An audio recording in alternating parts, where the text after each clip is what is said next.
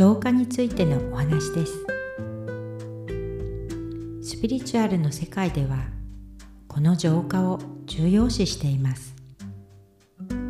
あなたは浄化と聞いた時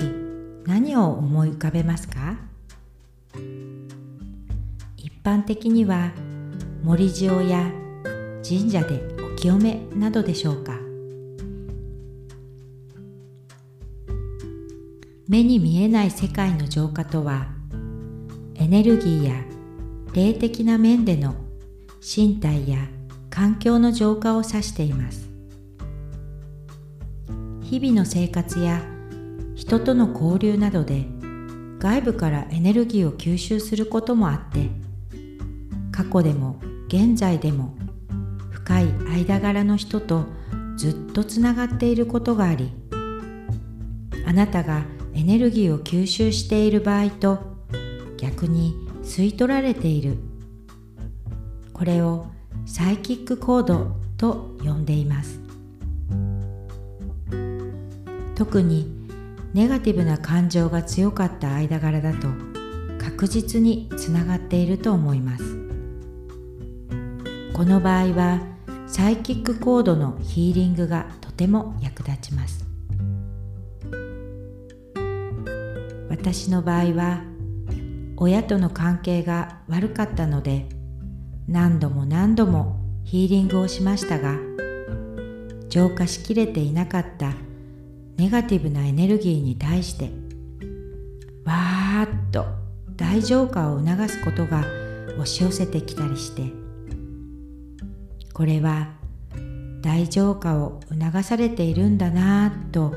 自分でそう感じています。身体の浄化には入浴やヨガ運動日光浴などネガティブな感情の浄化には霊気ヒーリングもおすすめです。また環境や空間の浄化も必要でお香を焚いたり水晶を置いたり植物のエネルギーを使うこともできます。部屋や家は少なくても2週間に1度ぐらいは行う方が良いです。人生を歩んでいる中で誰もが何度かデッドゾーンを経験されていると思います。私自身も人生の墓場とまではいきませんが暗くて長いトンネルを歩いているような時期や体験がありました。このようなデッドゾーンは繰り返すことがあってそれぞれ与えられた人生の課題から逃げ続けることによってやってきてしまうんです。このデッドゾーンから抜け出す方法は一つしかありません。それはやってきた人生の課題から逃げずに立ち向かうこと。ち向かうなんて怖くてできないかもしれません。無理だって思うこともあります。恥ずかしいし苦手だって思う時もあるかもしれません。でもこのデッドゾーンはあなたに与えられたチャンスなんです。だから逃げずに乗り越えられるまで道が開けるまで前を向いて頑張ってください。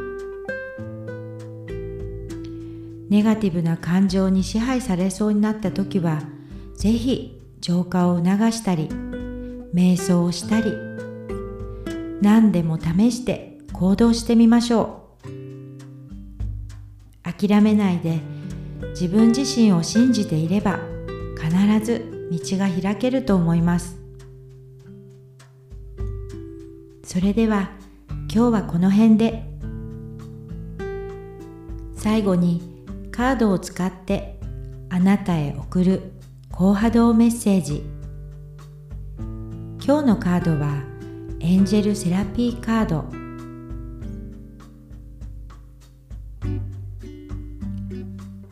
不安や悩みからネガティブな言葉を発していませんか？言葉や思考は形になります。ポジティブな言葉を発すれば